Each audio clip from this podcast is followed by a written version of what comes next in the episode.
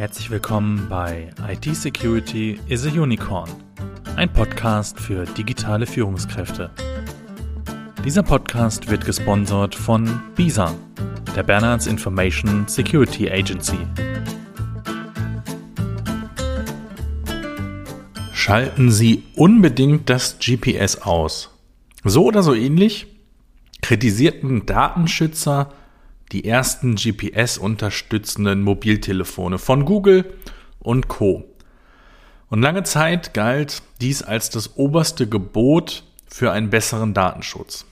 In der heutigen Folge von IT Security is a Unicorn untersuchen wir, ob dieses Gebot immer noch gilt und wie sich GPS-Funktionalitäten und Standortdaten weiterentwickelt haben, mit dem konkreten Blick auf die Privatsphäre. Doch was genau verbirgt sich hinter dem Begriff Standortdaten? Standortdaten sind ortsbezogene Informationen, die bei der Nutzung eines Mobiltelefons anfallen. Und diese Informationen dienen der Lokalisierung eines solchen Telefons und damit in der Regel auch der Person, die es bei sich trägt. Als Grundlage für standortbezogene Dienste, sogenannte Location-Based Services, werden ausgehend vom momentanen Aufenthaltsort verschiedene Angebote unterbreitet. Diese können sich gleichermaßen auf die Navigation und Orientierung als auch auf zum Beispiel ortsbezogenes Advertising, also Werbemaßnahmen beziehen.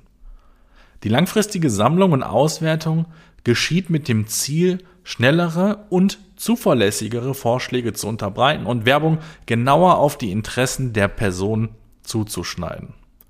Auch wenn solche Daten anonymisiert vorliegen, machen sie in Summe eine Person identifizierbar, weshalb diese auch, also diese Daten auch zu den personenbezogenen Daten zählen. Mit heutigen Smartphones lassen sich die Standorte besonders präzise bestimmen. Hauptsächlich werden hierzu Mobilfunk und GPS, aber auch mittlerweile Bluetooth und äh, WLAN verwendet. Die höchste Genauigkeit bietet nach wie vor GPS. Jedoch werden auch bei abgeschalteter Konnektivität Daten erhoben. Denn sobald das Smartphone mit dem Mobilfunknetz verbunden ist, werden Kennnummer von Mobilfunkmasten in der Nähe übermittelt.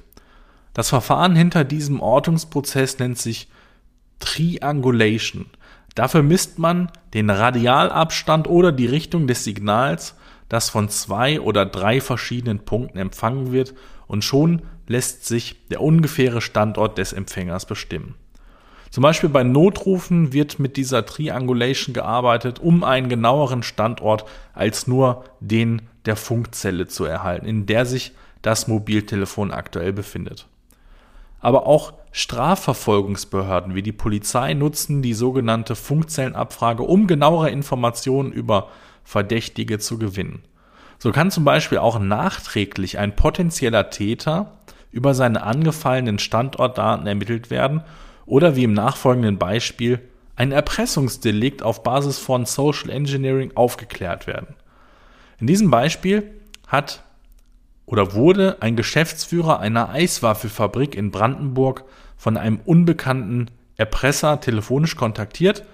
Dieser forderte 800.000 Euro Ansonsten würde er ein Familienmitglied des Geschäftsmanns erschießen. Die Unternehmerfamilie wurde sofort unter Polizeischutz gestellt, Mutter und Tochter an einen sicheren Ort versteckt und nach knapp vier Tagen hatten die Fahnder Erfolg. Sonntagsabends ist dann ein Tatverdächtiger aus Sachsen-Anhalt gegen 18.30 Uhr von Spezialeinsatzkräften auf einem Rastplatz der Autobahn festgenommen worden. Die Ermittler hatten den mutmaßlichen Erpresser durch die Ortung seines Handys aufgespürt. Über das Thema Social Hacking, Social Engineering sprechen wir übrigens auch mit einem Experten. In Folge 37 dieses Podcasts geben wir zusammen mit Michael Willer spannende Tipps und auch interessante Fallbeispiele. Solche Ortungen sind übrigens in Paragraph 100g Absatz 3 der Strafprozessordnung geregelt und dienen keinesfalls der allgemeinen Überwachung der Bevölkerung, sondern die Polizei wählt diesen Ansatz nur in Zusammenhang mit einer Strafverfolgung. Das Beispiel zeigt sehr deutlich, dass Standortdaten mehr Einfluss haben als bisher vermutet. Sie dienen längst nicht mehr nur der interessensbasierten Werbung, wie eingehend erläutert. Macht es also überhaupt Sinn, seine Standortdaten zu minimieren? Gibt es zu viele Daten über uns? In der Kritik steht diesbezüglich immer wieder ein Konzern, Google, insbesondere mit dem Betriebssystem Android. Google Apps zum Beispiel speichern Standortdaten in jedem Fall, auch bei deaktiviertem GPS. Um das Tracking durch Google vollständig zu verhindern, müssen sich die Nutzer mit ihrem Google-Account auf der Google-Webseite anmelden und dort gibt es dann die Möglichkeit, die Dienste zu pausieren. Sobald das geschehen ist, wird der gesamte Google-Dienst aber relativ schnell unbrauchbar. Also gemäß dem Motto, alles oder nichts werden keine Google-Suchen mehr gespeichert, YouTube gibt keine Vorschläge für Videos mehr ab und auch Google Maps verliert viele Features, die Pendler und Reisende ja so sehr schätzen. Also diese sogenannten Service-Verbesserungen, die Google über Standortdaten anbietet, sind mit Vorsicht zu genießen. Die Vergangenheit hat gezeigt, dass wenn Sie zum Beispiel gerne Fastfood essen, Ihre nächste Autofahrt mit Google Maps sehr wahrscheinlich an einem entsprechenden Schnellrestaurant vorbeiführt. Und nachdem Sie dann gegessen haben, kriegen Sie pünktlich eine Benachrichtigung mit der Bitte um eine Google-Bewertung des Schnellrestaurants. Das sind wahrlich und leider keine Einzelfälle und Sie dürfen sich also die Frage stellen, inwieweit Standortdienste Ihr Leben und Ihre Entscheidung beeinflussen.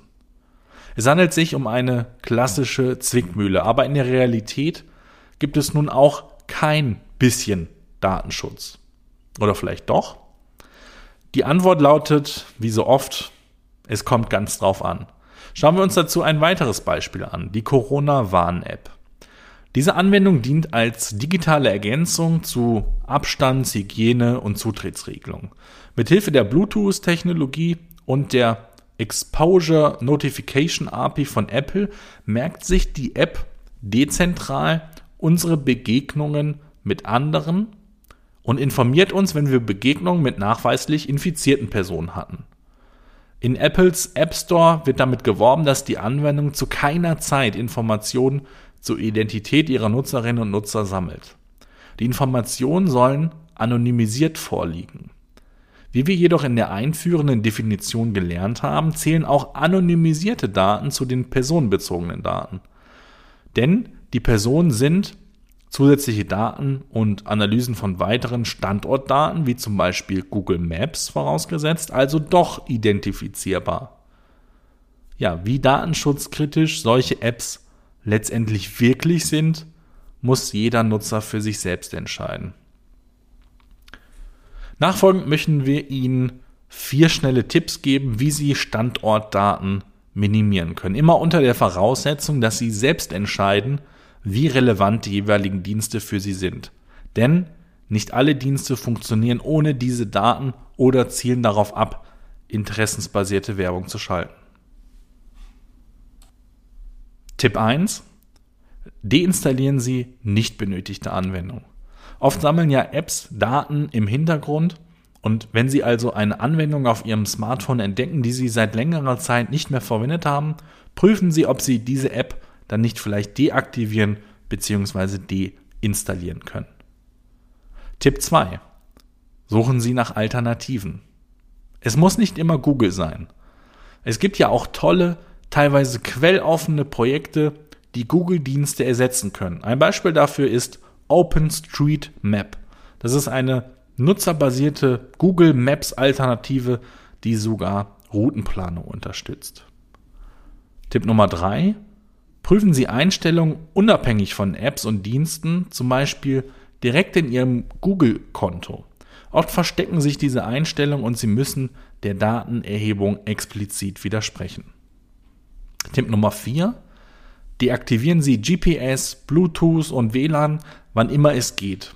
Wählen Sie da den minimalistischen Ansatz und schalten Sie die Dienste nur dann ein, wenn Sie sie auch benötigen. Das spart zudem auch zusätzlich Akkuleistung. Und allgemein gilt natürlich, informieren Sie sich über den sicheren Umgang mit Smartphones. In Folge 12 dieses Podcasts geben wir Ihnen hilfreiche Tipps zu einem sicheren Umgang mit den täglichen Begleitern. Abschließend kann man zusammenfassen, Standortdienste sind nicht immer kritisch zu sehen. Ein minimalistischer Umgang mit Standortdaten jedoch absolut empfehlenswert. Und nicht jedes Unternehmen verwendet die Daten für interessensbasierte Werbung.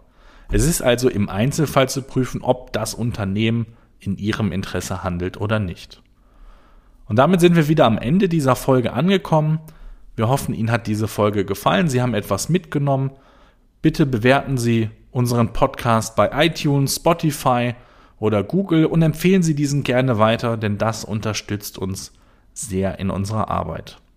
Wenn Sie ein Unternehmen haben oder in einem Unternehmen arbeiten, das sich im Bereich IT-Security besser aufstellen möchte, dann melden Sie sich gerne über unsere Webseite zu einem unverbindlichen Kennenlerngespräch, denn wir unterstützen Sie gerne dabei, Ihr Unternehmen sicherer zu machen. Dann bleibt mir nur noch zu sagen, wir hören uns in der nächsten Woche. Alles Gute für Sie, bleiben Sie sicher. Ihr Sebastian Halle von BISA.